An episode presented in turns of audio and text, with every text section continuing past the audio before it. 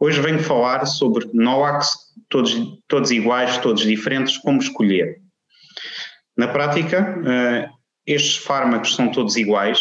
porque inibem diretamente um dos fatores da coagulação, o 10A ou 2A, também denominado trombina, isto em oposição à varfarina e ao acianocumarol, que são antagonistas da vitamina K, e que inibem uh,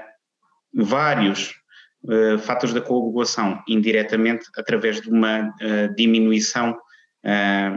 da, da, disponibilidade da vitamina K. Estes novos fármacos, ou, ou estes fármacos, também em oposição aos antagonistas da vitamina K, têm menor número de interações o que também confere aos doentes uma maior qualidade de vida e uma maior comodidade no que diz respeito à, à sua gestão uh, terapêutica. Em conjunto com este, este, esta maior, esta maior uh, qualidade de vida, com esta maior comodidade, também estes fármacos têm uma maior eficácia, reduzindo em cerca de 19% o risco de AVC e de 10% da mortalidade de todas as causas, e também de forma importante a segurança também foi reforçada com estes fármacos, conferindo menor risco hemorrágico, nomeadamente no que diz respeito às hemorragias major e às hemorragias intracranianas, nas quais existe uma redução de cerca de 50% do seu risco relativo. Na prática, estes são os elementos que são comuns uh, a todos os NOACs. Na prática, o que é que faz com que cada um destes eh, destes NOACs seja, seja diferente uns dos outros.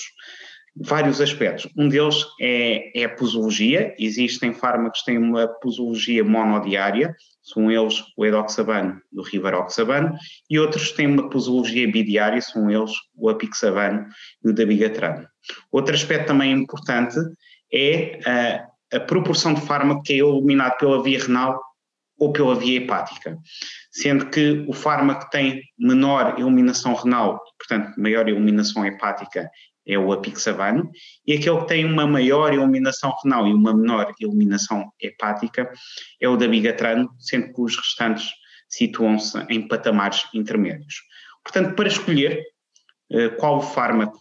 e para que doente, temos de considerar várias opções um dos aspectos que eu considero sempre é a preferência do doente. E caso o doente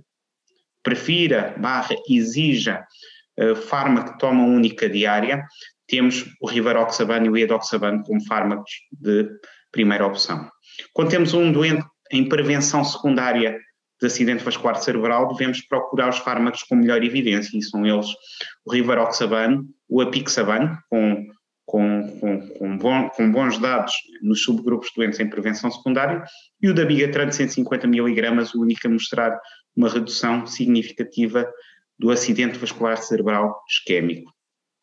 Quando, quando, o risco hemorrágico é uma preocupação, uh, os fármacos que melhor se adequam uh, aos doentes com, com, com, este perfil são o apixabano, o da Bigatran de 110 mg e o edoxabano. Nos doentes com patologia ou, hemorragia gastrointestinal, uh, o apixabano ou o edoxabano. Nos doentes com disfunção renal, fazer sempre ajuste de acordo com, com o resumo de características do medicamento e, nesse contexto, uh, optar pelos fármacos que têm redução de dose de acordo com clearance de creatinina ou com a creatinina e são eles apixabano, rivaroxabano e edoxabano. Portanto, são, são fármacos que têm características comuns, mas em, que, em, em alguns aspectos, devido aos dados existentes e também à ausência de dados de uns versus outros,